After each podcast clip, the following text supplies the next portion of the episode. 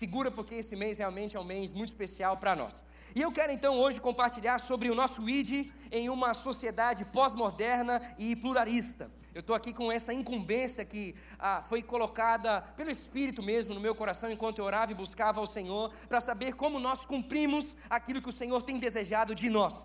E eu então quero conversar com você nessa noite sobre como nós podemos pensar sobre Mateus 28, que é então o texto do envio do, da missão da igreja, como a gente pode viver uh, Mateus 28 nesse pós-modernismo que a gente vive culturalmente falando. Como que a gente pode trilhar o caminho que Deus, através de Jesus Cristo, uh, disse para os seus discípulos trilharem nessa realidade que a gente vive aqui. Como que a gente vive então. Uh, o ID nos dias de hoje. Esse é o anseio de compartilhar para o seu coração. Espero que se você puder anotar aí, tomar nota e ficar muito atense, com atenção muito focada aqui, para não perder nada daquilo que o Senhor quer falar aqui. E para organizar a sua cabeça, você que gosta de anotar, eu quero já dizer para você que nós vamos falar sobre os conceitos sociais que envolvem esse tempo. Na verdade, eu quero só dar um, um resumo do resumo do resumo sobre essa questão. Ah, vou falar sobre a influência desses conceitos sociais na fé fora da igreja e na fé dentro da igreja. E aí então eu termino ah, compartilhando sobre aquilo que Mateus 28 nos dá base para a gente conseguir reagir a esse panorama da nossa sociedade.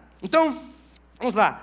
O pós-modernismo ele ganhou força a partir ali de meados do século XX. Você que é, gosta de estudar história, espero que você estude. Eu também não estou aqui para falar sobre isso, mas ele, ah, eu quero só comentar. Então, assim, ele é sinalizado, ele é marcado, como você possa bem entender, ah, obviamente pela ruptura dos marcos do, do modernismo.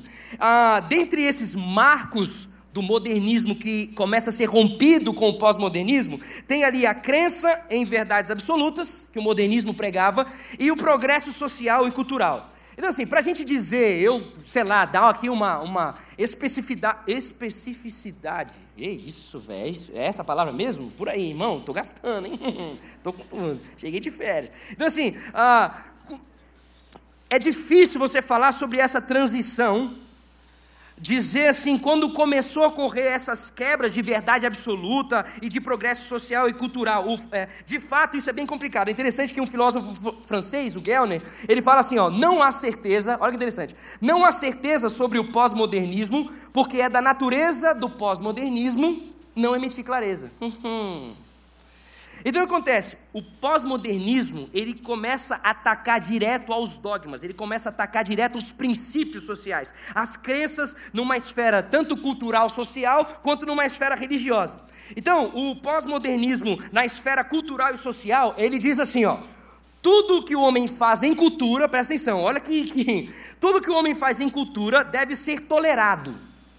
Ele tem direito de construir a sua identidade, o que quiser ser e o valor que quiser seguir.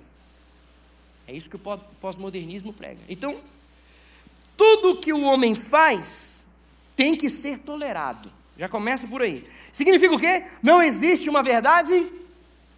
Pode falar, não existe uma verdade absoluta. Para que todo mundo siga da mesma forma. Não existe. Cada um siga do jeito que veio ao seu coração.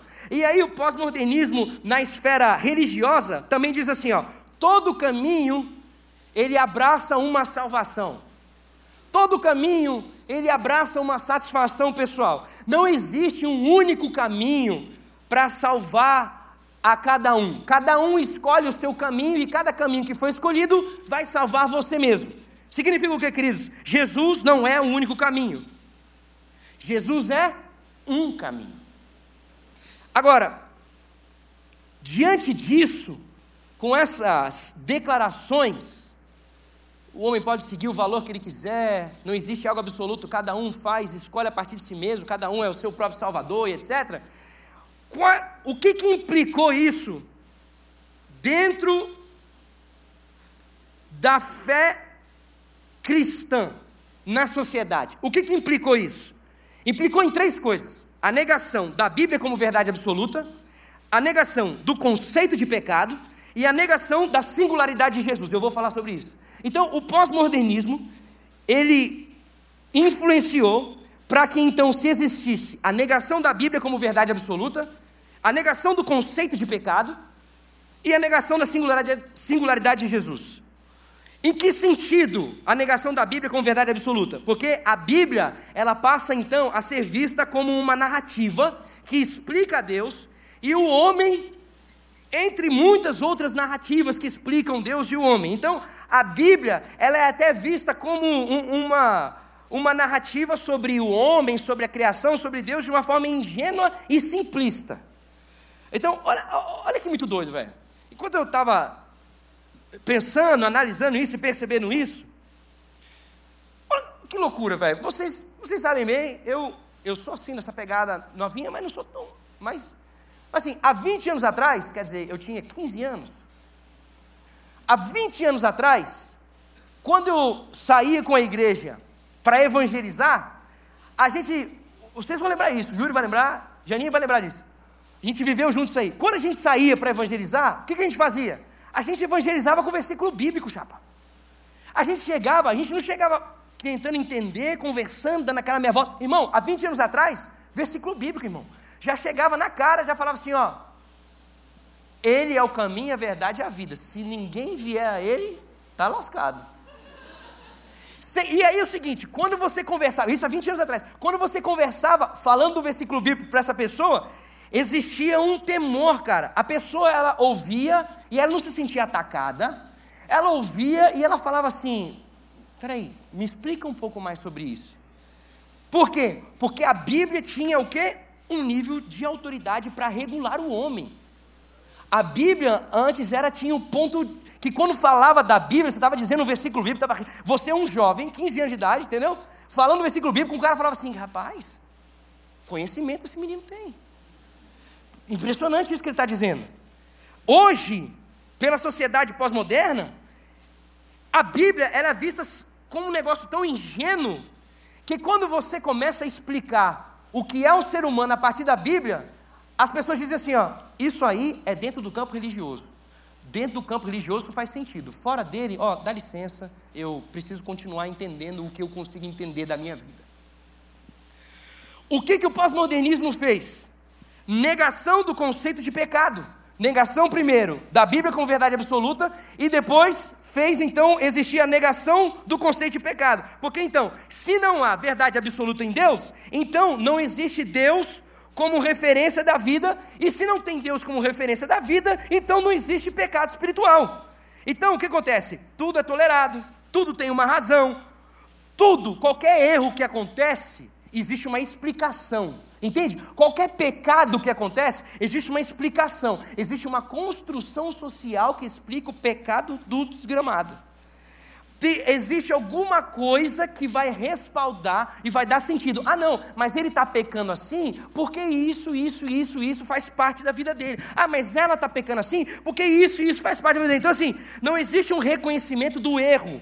Então, o, o, o erro não é erro.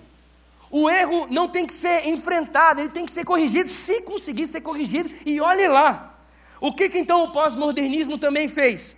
Ele trouxe a negação da singularidade de Jesus. Em que sentido? Ele é aceito como um caminho. Escuta isso. Jesus passa a ser aceito como um caminho. Ele não é mais aceito como o único caminho, ele é um caminho. Então, se a gente nega a singularidade de Jesus, a gente está negando Jesus. Se a gente está negando a singularidade de Jesus, por quê? Porque Jesus, ele é único. Jesus é único, Ele é único e suficiente Senhor e Salvador. Ele é o caminho, Ele é a verdade, Ele é a vida. É por meio dele que nós entramos em acesso ao Pai. Então, assim, não existe, ah, Ele é um caminho para que a gente consiga andar com Deus. Ele é um caminho para que a gente consiga viver de uma melhor maneira na sociedade. Ele é um, não, não, Ele é o único caminho, Ele é singular. Agora, até aqui, a gente até, não, é isso mesmo, oh, não, realmente, essa perspectiva, é isso que eu consigo perceber e tal. Só que é o seguinte, irmãos, se isso não ficou só no campo ideal, social, fora da igreja, isso entrou na igreja. Isso começou a fazer parte do percurso da igreja. Isso começou a fazer parte do desenvolvimento do pensamento da igreja. Em que sentido? Esse pensamento pós-modernista, influenciou a igreja e púlpito. De que forma? Agora a gente entra na igreja e a gente percebe dentro da igreja um humanismo e um narcisismo dentro da igreja. Um efeito humanista e um efeito narcisista dentro da igreja. Como assim, Igão? Olha só, a igreja passa então, nessa época, começa a ser cheia de pessoa que quer ser notada. A igreja começa agora a fazer, a, a ter um monte de gente que quer ter espaço para realizar aquilo que entendeu que tem que realizar. A igreja agora, em vez, em vez das pessoas caminharem sensíveis àquilo que realmente vai glorificar o nome de Deus, em vez das pessoas entenderem qual é a revelação que Deus deu ao seu coração para trazer isso para a igreja, em vez das pessoas serem movidas pelo Espírito, elas são movidas em vez de elas trazerem uma palavra de revelação, de conhecimento da parte de Deus, agora elas querem compartilhar alguma coisa que elas consigam ser. A igreja passa a estar cheia de pessoa que quer assumir lugar para realizar coisas sem essa pessoa nem ter entendido o seu chamado. A igreja começa a ter gente querendo viver um monte de coisa aí, sem essa pessoa ter entendido o que, para que Deus fez a vida dela. Qual o ministério que Deus deu para ela? Cara, a igreja está cheia de pessoas que a pregação tem que ser do jeito que quer. Não, essa pregação aí. Hum. Que o louvor tem que ser do jeito que quer.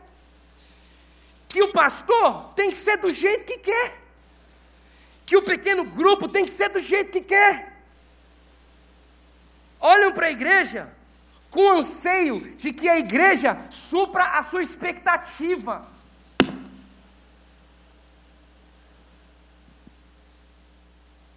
O culto e as ações do culto e o desenvolvimento do, da, da igreja não tem mais que agradar a Deus como prioridade. Desagradou? Não sei se esse ministério aí.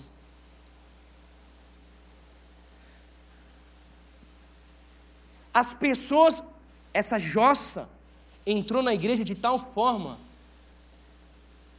que agora são é eu e você que temos que dizer quando o culto é bom e não Deus. Eu e você que temos que dizer como que o ministério se desenvolve, não Deus. A disposição, cara, é, é, é, é bruto isso, é brutal isso. A disposição de entrega, de servir, aquele vamos lá, vamos junto, não acontece mais se não tiver de acordo com o cliente. Ah, não, não, não, mas isso aí, hum, não sei, hein? Ó, na boa, me desculpe, mas eu não vou botar minha mão nisso aí. Não, não, não consigo entender como eu me encaixo nisso. O culto, irmãos, aí, o, o retrato disso, o, o retrato desse negócio é o seguinte: o culto para um humanista se torna simplesmente uma manifestação cultural. Olha o resumo nessa jossa. No sentido que ela está à vontade para fazer o que ela bem quiser. No culto, presta atenção no que eu quero dizer. O culto se torna uma manifestação cultural religiosa. Em que sentido isso? A pessoa entra aqui no culto a Deus e ela senta do jeito que ela quer. Aí ela fica beijando a namorada no cangote. Aí ela fica passando a mão na namorada. Aí ela fica no ou no namorado. Aí fica fazendo carícia. Aí fica fazendo piadinha no meio do culto, mandando um WhatsApp com piadinha. Falando de fulaninho, de ciclaninho. Distraindo as pessoas. Por quê? Porque o culto não é mais culto. O culto é uma manifestação cultural. Aqui, ó. Isso é uma coisa religiosa que está acontecendo. Não é mais Deus que dirige, é o homem que dirige. É do jeito que o homem quer, não é mais do jeito que Deus quer. E aí, a igreja hoje não queima mais. A igreja hoje não queima e não se inquieta mais. Enquanto adorando a Deus, desejar se comprometer com a causa de Deus, que está sendo até compartilhada com a igreja, a gente vai ouvir isso já já aqui. Isso não queima mais. Quando, quando a igreja começa a dar direções para que a gente viva aquilo que Deus tem chamado a gente para viver, isso não queima mais. Isso é assim, ah não, alguém vai fazer isso aí. Não, isso aí alguém vai, vai dar resultado disso aí. Porque eu preciso fazer aquilo que eu sinto bem. Eu preciso fazer aquilo que me valoriza. Eu preciso fazer aquilo que assim, que eu sei que eu vou conseguir fazer.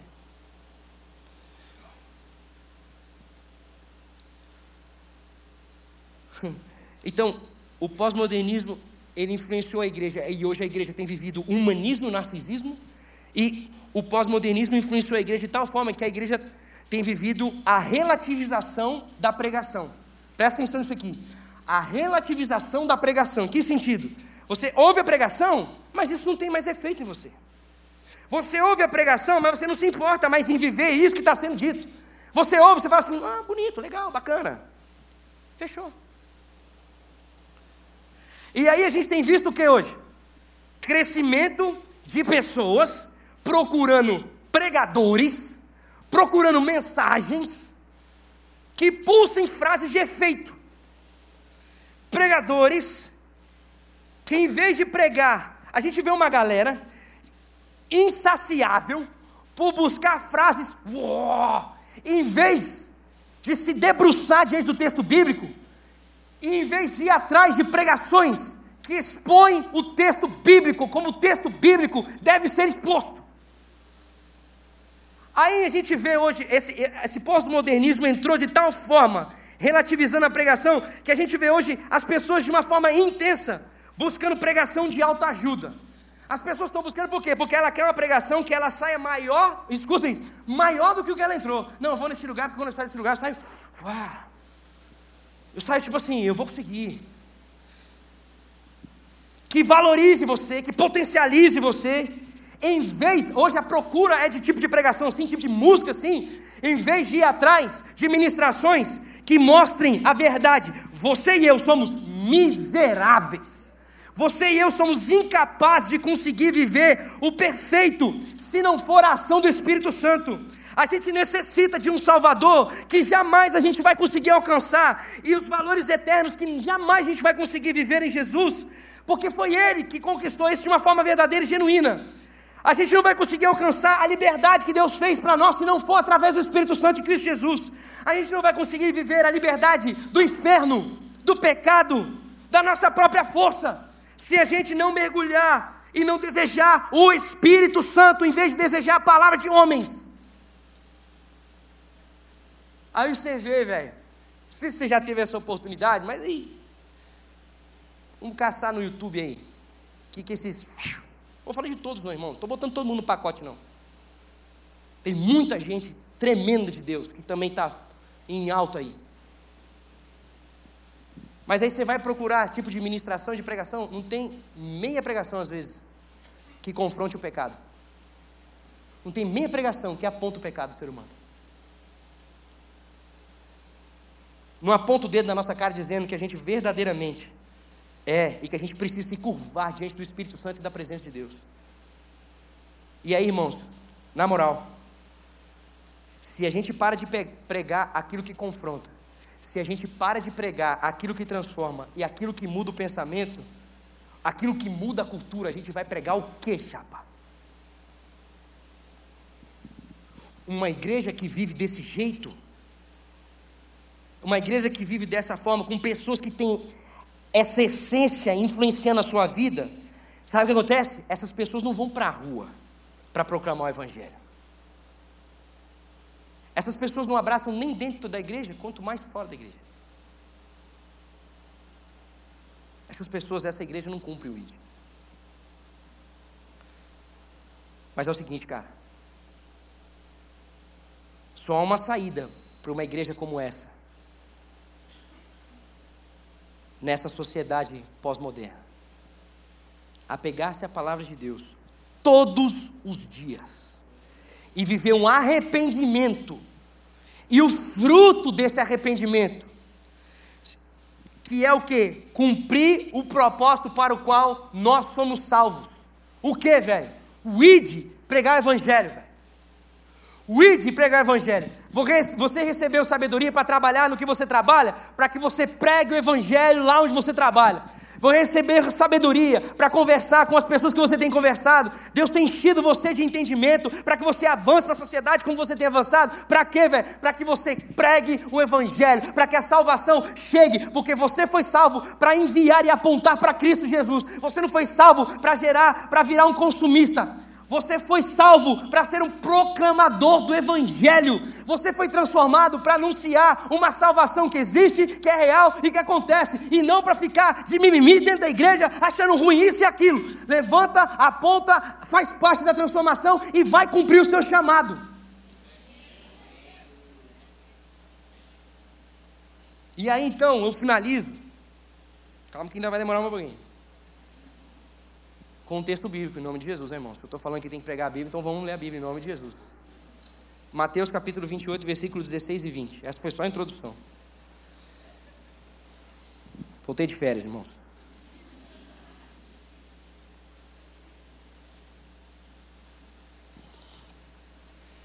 Mateus capítulo 28, versículo 16 ao 20. Mateus capítulo 28, versículo 16 ao 20. Que o Senhor tenha misericórdia de nós. Que nessa noite a gente possa, pelo Espírito Santo, nos arrependermos daquilo que nós temos vivido e sido aqui neste lugar.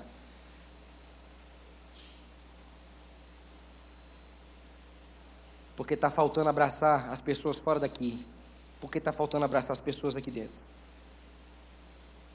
Porque está faltando abraçar Jesus Cristo e parar de abraçar a si mesmo.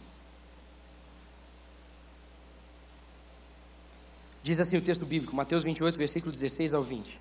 Os onze discípulos foram para a Galiléia, para o monte que Jesus lhes indicara. Quando o viram, o adoraram, mas alguns duvidaram.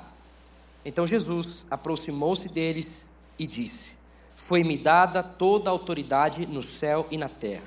Portanto, vão e façam discípulos de todas as nações, batizando-os em nome do Pai, do Filho e do Espírito Santo, ensinando-os a obedecer a tudo que eu lhes ordenei, e eu estarei sempre com vocês até o fim dos tempos. Esse texto é o Senhor enviando os discípulos para serem igreja no mundo. Aqui então existem os fundamentos para que a gente consiga cumprir o ID em qualquer tempo, geração e cultura. Aqui está uma resposta dada por Deus para a gente viver o ID em qualquer tempo, geração e cultura. Então, a gente consegue cumprir o ID nessa cultura jossa que nós estamos, a partir do que? Versículo 18 diz para nós: a partir da autoridade de Jesus. Primeiro ponto, nós conseguimos viver o ID nessa geração que estamos, por causa da autoridade de Jesus. Irmãos, presta atenção: esse envio foi dado aos discípulos destemidos, aos discípulos fenomenais. Esse envio foi dado para os caras que estavam avançando, crescendo, liderando. Diz aqui que alguns duvidaram quando Jesus estava conversando com eles.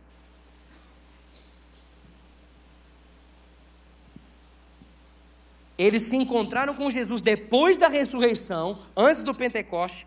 Um grupo adorou, adorou a Deus, mas outro grupo duvidou de Deus. E para esses, Jesus diz assim: ó, eu tenho autoridade e na minha autoridade vocês saiam daqui e façam.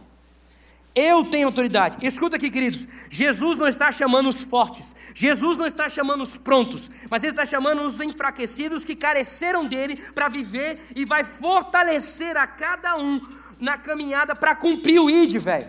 Jesus está chamando aqueles que Ele pode manifestar o poder dele, onde só Ele vai ser ministrado, gerado e vai sustentar. Essa é a história da minha e a história da sua vida, cara. A gente está aqui porque nós somos chamados em nossa fraqueza. A gente está aqui porque a gente não estava sabendo como caminhar. E quando a gente não sabia como caminhar, Jesus chamou a gente, Jesus transformou a gente, Jesus fortaleceu a gente e a gente pode viver como a gente vive hoje. Então, Jesus me envia, Jesus envia você, Jesus envia a igreja dele, a partir dele e não a partir de mim ou a partir de você.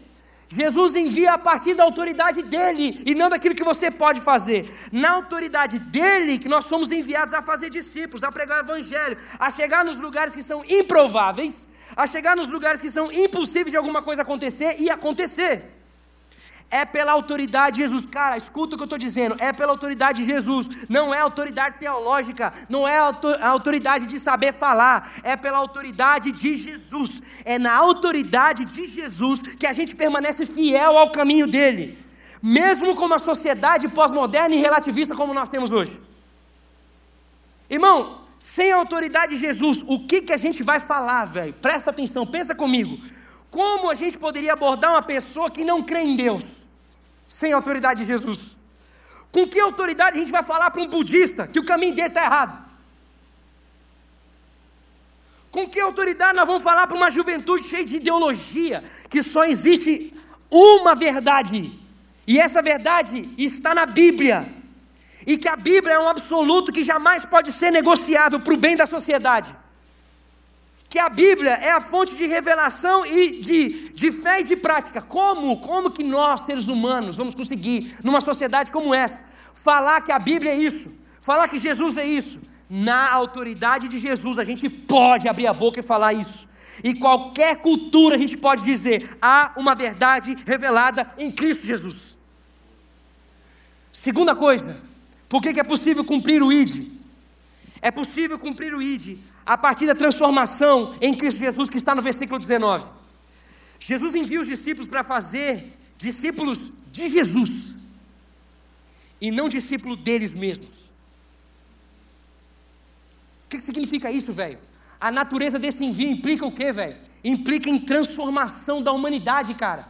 Porque é para ser discípulo de Jesus, não é para ser um seguidor seu, não é para ser um desenvolvedor do seu projeto é para ser um seguidor de Cristo Jesus. Isso significa implica uma transformação de quem está recebendo a mensagem.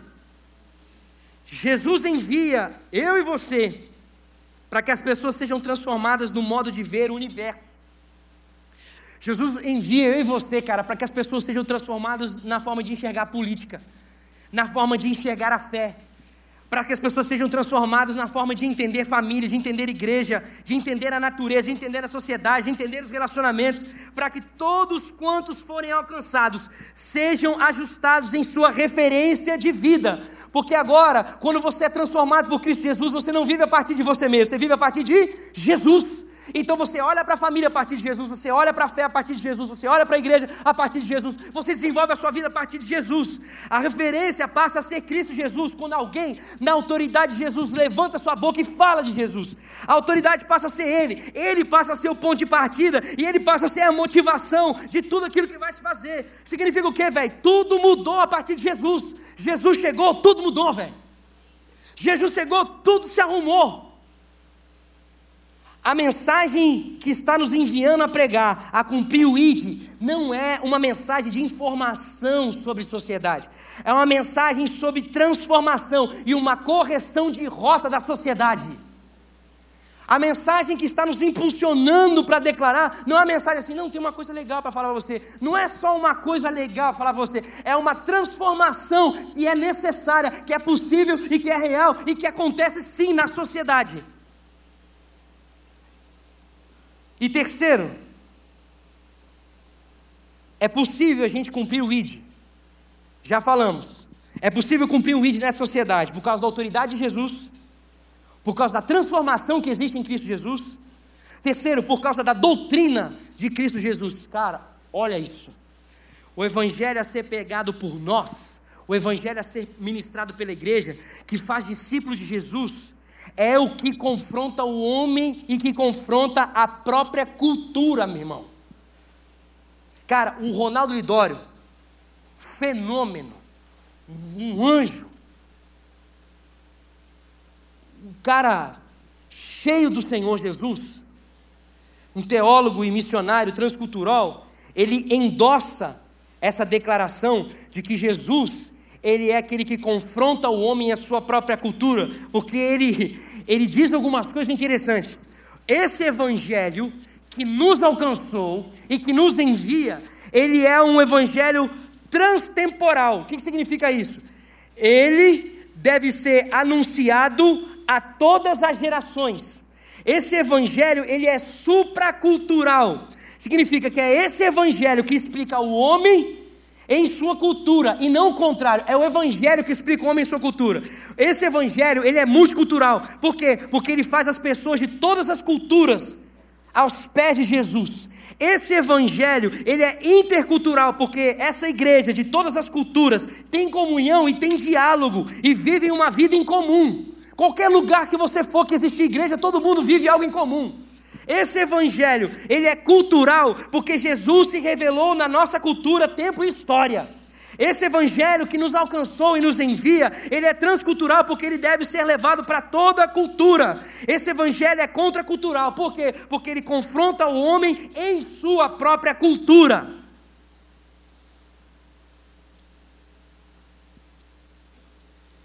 Irmãos, é nítido que Cristo pensou em discípulos, pensou em uma igreja que fale e viva Ele.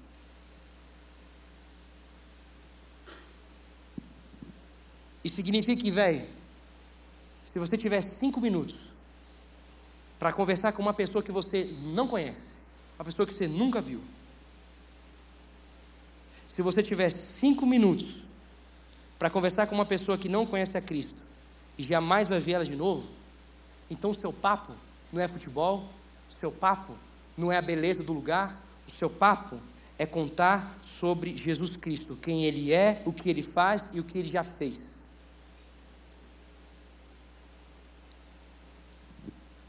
E por último,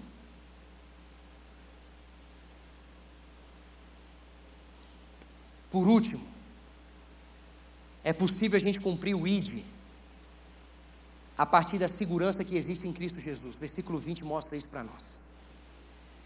Eis que estou convosco todos os dias até a consumação dos séculos. Escuta isso aqui, velho. Jesus está chegando para a gente fraca, antes do Pentecoste, que estava com trauma do Calvário,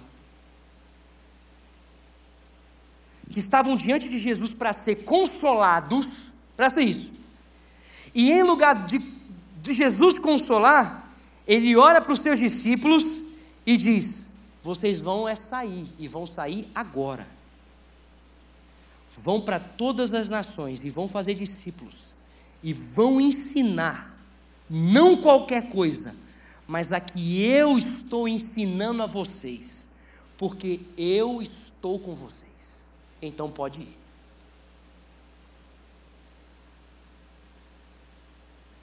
Isso significa que é impossível a gente cumprir o ID na sociedade pós-moderna sem que ele esteja dirigindo a nossa motivação, sem que ele esteja dirigindo o nosso anseio e sem que ele esteja dirigindo o nosso ardor.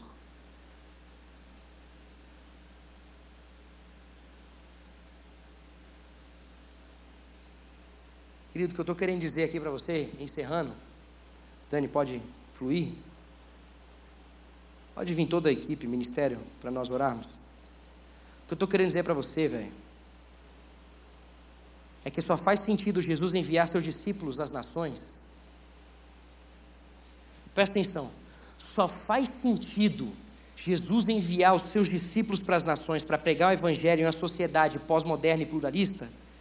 Só faz sentido Jesus enviar seus discípulos às nações para confrontar quem não acredita em Deus, o budista, o relativista, essa galera aí, só faz sentido Jesus enviar os discípulos para as nações, para sair da sua casa e ir para um lugar esquisito e falar de Jesus, se você dedicar a sua vida na sala de aula da faculdade, do cursinho, no trabalho, onde for, para construir o pensamento bíblico para os seus amigos que for, porque Ele, Jesus, garantiu estar conosco. Só faz sentido Jesus enviar a gente para passar o que a gente tiver que passar, porque Ele garantiu estar conosco todos os dias. Jesus está comprometido em estar naquilo que Ele chamou para cada um de nós fazermos. Jesus não está comprometido, querido, presta atenção: Jesus não está comprometido em abençoar aquilo que Ele não chamou você para fazer, velho.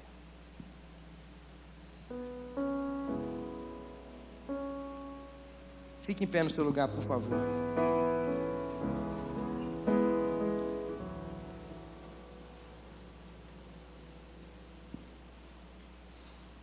Termino dizendo que por isso,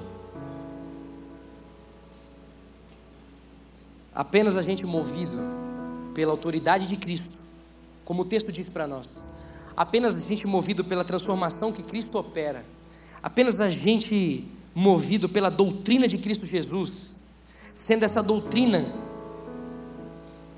que seguida diariamente vai nos dar a segurança da presença de Cristo, é que a gente pode cumprir o que Mateus 28 está dizendo para todos nós.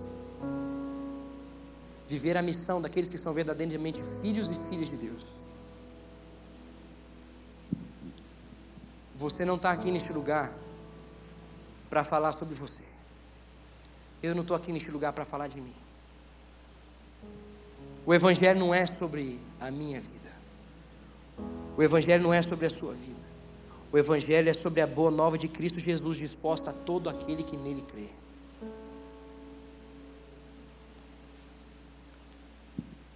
Como ouvirão se não há quem pregue? E eu acho que eu já falei isso aqui uma vez. Me desculpa como isso vai chegar no seu coração. Porque eu não quero que isso chegue de uma forma ruim. Eu quero que isso chegue de uma forma a você pensar e se posicionar em Cristo. Mas esse papo de pregue, se necessário, use palavras, não tem base bíblica para isso.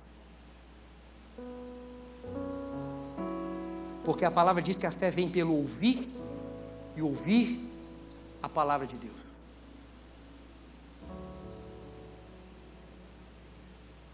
Porque ele diz: ninguém ouvirá se não ouvir quem fale, se não ouvir quem pregue.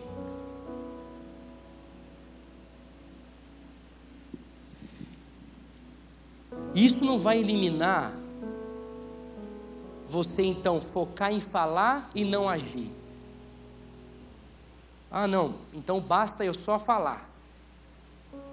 Porque a Bíblia também diz que a fé sem obras é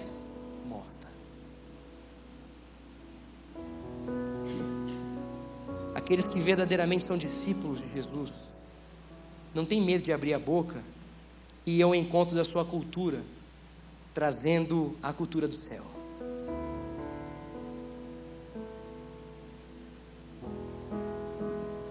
Em nome de Jesus, basta Basta você ficar sentado nessa cadeirinha acolchoada aí, nessa, nesse banco acolchoado. Essas cadeiras de PG. Sendo um consumista. Basta. A salvação em Cristo Jesus não gera consumista. Não gera comodista. A salvação em Cristo Jesus gera discípulos. A salvação em Cristo Jesus envia discípulos.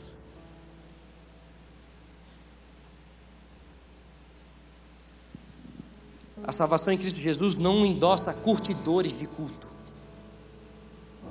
curtidores de ambientes religiosos.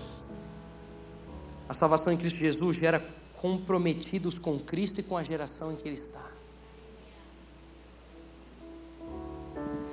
A curtição daqueles que estão salvos em Cristo, sabe qual é? Cumprir a missão.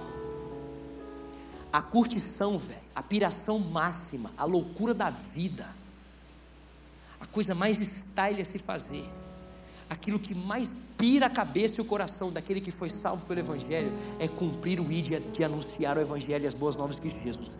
É isso. Não é outra coisa, escuta aqui, não é outra coisa. Não é outra coisa. A piração é padecer pelo Evangelho. A piração, velho, é ser colocado de lado por causa do Evangelho, velho. A piração é ser chamado de louco. A piração é ser chamado de biruta. A piração é ser escória da sociedade. A piração é padecer por Cristo Jesus. A piração é já não vivo mais eu, mas Cristo vive em mim. E eu vivo para anunciar um Jesus Cristo e continua salvando todo aquele que nele crê. e transformando a cultura e a sociedade de todo aquele que nele crê. E não tem ninguém que impeça a obra de Deus de fazer quando ele quer fazer e quando ele quer operar. Não existe cultura que pare aquilo que ele quer fazer.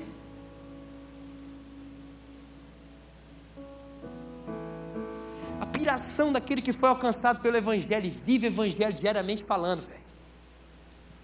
É falar para a sua família de Jesus Cristo. É apontar o caminho de Jesus Cristo. É sair daqui, velho, gritar Jesus Cristo. E não precisar ficar. Que gente fique.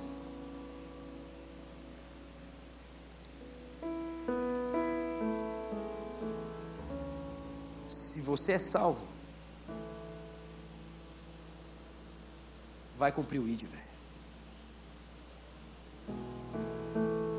Eu não sei como anda seu coração, cara.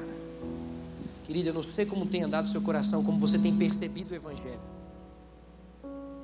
Eu não sei o que, que de repente aconteceu com você, que de repente você se frustrou, você se agoniou, você se chateou. Eu não sei o que aconteceu com você, que de repente você desanimou. Eu não sei, cara. Essas coisas, ok, fazem parte do, do, do nosso dia a dia.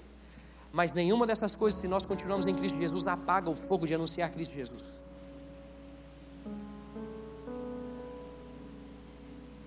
Quem verdadeiramente foi tocado por Cristo Jesus não cala sua boca. Anuncia Cristo Jesus. Cala sua boca para fofoca. Cala sua boca para ficar gerando um montinho dentro da igreja. Cala sua boca para ficar falando do outro. Cala sua boca para ficar falando dos outros. Como num pensamento azedo de que você, quem sabe, está vivendo um padrão de Jesus, quanto mais enxerga pecado no outro. A salvação, velho, faz o seu, seu coração pulsar por aquele que, quem sabe, está fazendo alguma coisa errada. Você não, não abre a boca para falar mal, você vai lá e faz parte da caminhada com ele e com ela. Você não fica abrindo a boca para acusar o outro da célula tal, do PG tal.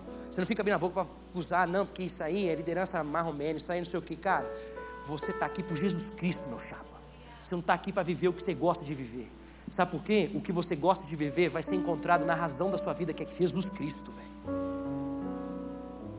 Em Cristo Jesus você vai encontrar essa loucura que, tá, que no seu coração fica gritando.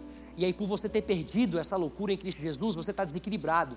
E por você estar desequilibrado, porque só em Cristo Jesus você equilibra, você fica fazendo besteira, velho.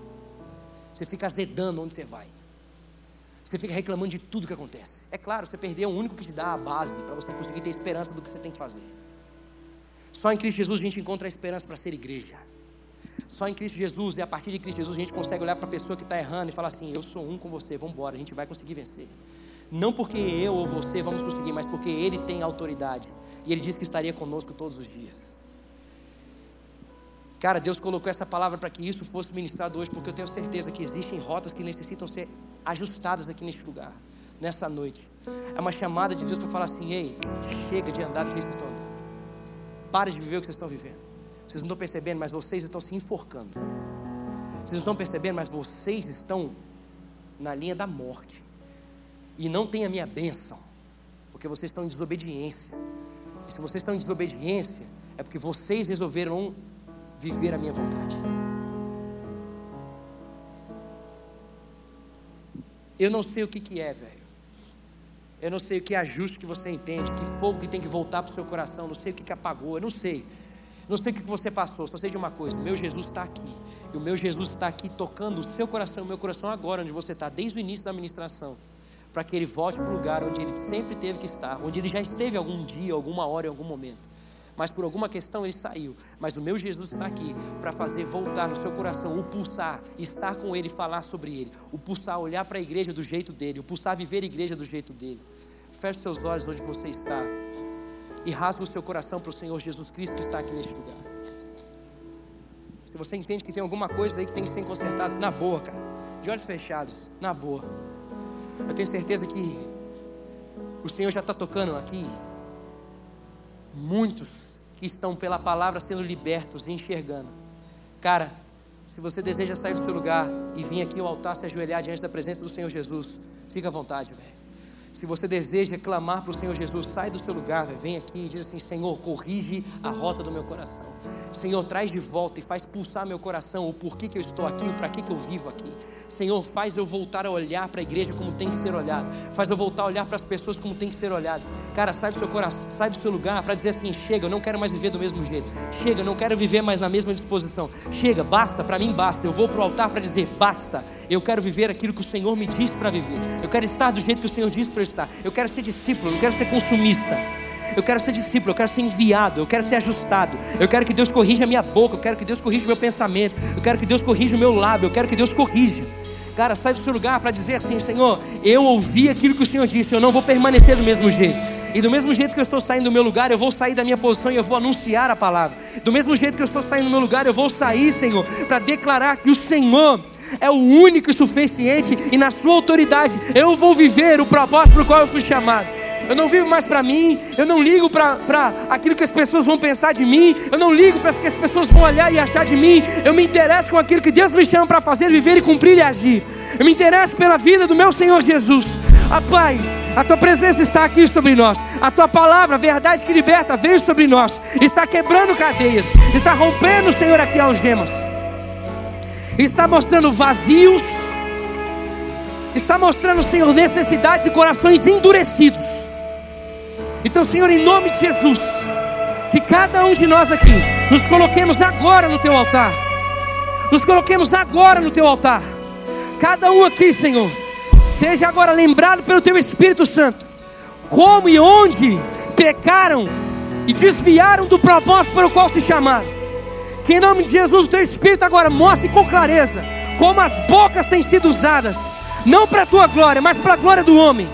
Não para engrandecer e não para viver o teu propósito, mas para eu desabafar, porque eu não estou tendo espaço, não estou tendo lugar. Senhor, em nome de Jesus, corrige aqui, Senhor. Corrige aqui, Senhor. Corrige a nossa perspectiva. Corrige a nossa história. Corrige, Senhor, em nome de Jesus. Vem, Espírito Santo. Vem, Espírito Santo, e põe em ordem. Vem, Espírito Santo, e faz queimar de novo.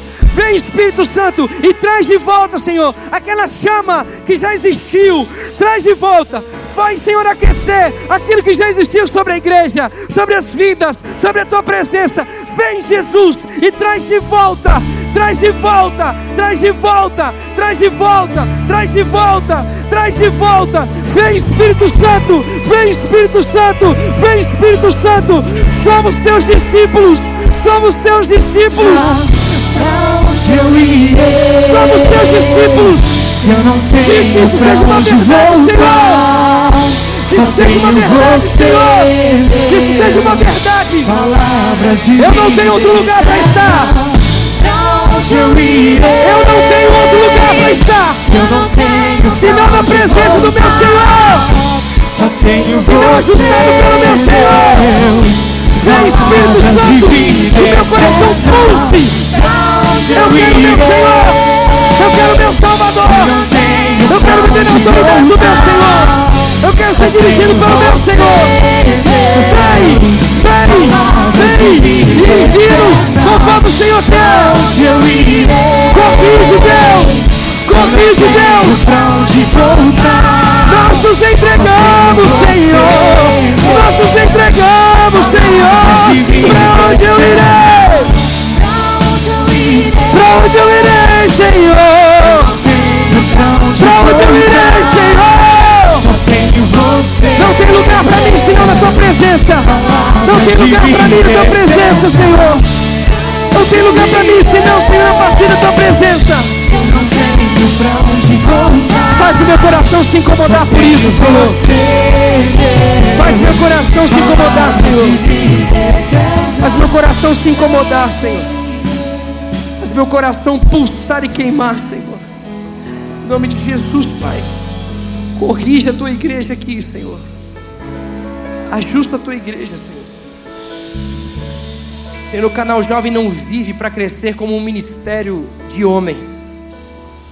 O canal jovem vive para obedecer o chamado seu. O canal jovem não vive para crescer como estrutura de um ministério que tenha diversas ações.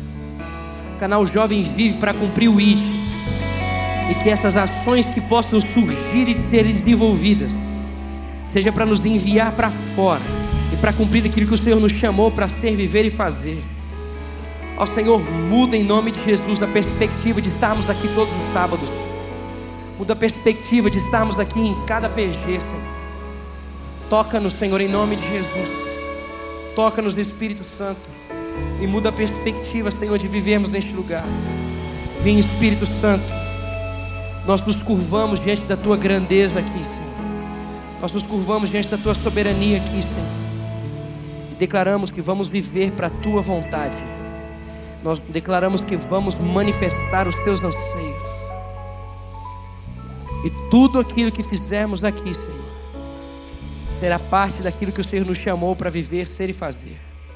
Senhor, assim como nós ouvimos a tua palavra, que isso tudo só é possível ser cumprido através da tua autoridade, através das tuas doutrinas, através, Senhor, da tua presença que nunca nos deixe. Senhor, que o teu Espírito Santo continue a nos tornar curvados à tua presença aqui. Para que a gente não trabalhe mais para nós, mas para a gente trabalhe para cumprir o ID. Para que a gente não estude mais para nós, mas que a gente estude para cumprir o ID. Para que a gente não se reúna mais para nós, para que a gente não tenha coisas no canal para dizer que isso é legal, mas para que tudo que se levante aqui levante para cumprir o envio para cumprir, Senhor, a declarar e, é, o fruto de alguém que verdadeiramente foi salvo. Senhor, nós nos humilhamos aqui diante da tua potente mão e pedimos perdão, Senhor. Perdão, Senhor. Perdão, Senhor, por termos deixado muitas coisas e a nossa visão ter se tornado turva e a gente ter trazido para nós mesmos e verdadeiramente sermos fruto de um pós-modernismo. Senhor, liberta-nos agora disso em nome de Jesus. Faz-nos viver, Senhor, a partir de Cristo Jesus. A partir de Cristo Jesus. Onde a palavra é verdadeiramente o regulador do culto. É a nossa declaração de fé. É a nossa declaração de caminhada de vida. Em nome de Jesus, Pai, faz a tua vontade aqui neste lugar, Senhor. Cumpre em nós o teu querer, Senhor. Alinha-nos com o teu amor. Muito obrigado, Pai, porque não passou mais um dia para nós vivermos, Senhor, a tua vontade. O Senhor veio até nós aqui e mudou a nossa perspectiva e a nossa história. Muito obrigado, Deus, porque nessa noite o Senhor nos traz de volta, de volta ao prumo. Muito obrigado porque nessa noite o Senhor traz novamente, Senhor, a nossa vida onde nós devemos trilhar, caminhar e andar. O Senhor traz de volta a perspectiva que nós devemos ter através de tudo aquilo que nós vivemos somos, fazemos. Obrigado, Deus, pela tua presença real sobre nós neste lugar. Em nome de Jesus. Amém e amém.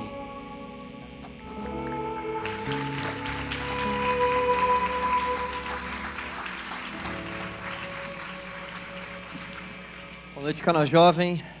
Nesse momento nós teremos o privilégio de participarmos da obra que o Senhor está fazendo nesse lugar, e não somente nesse lugar, mas em todo o mundo, já que nós temos missionários espalhados ao redor do mundo.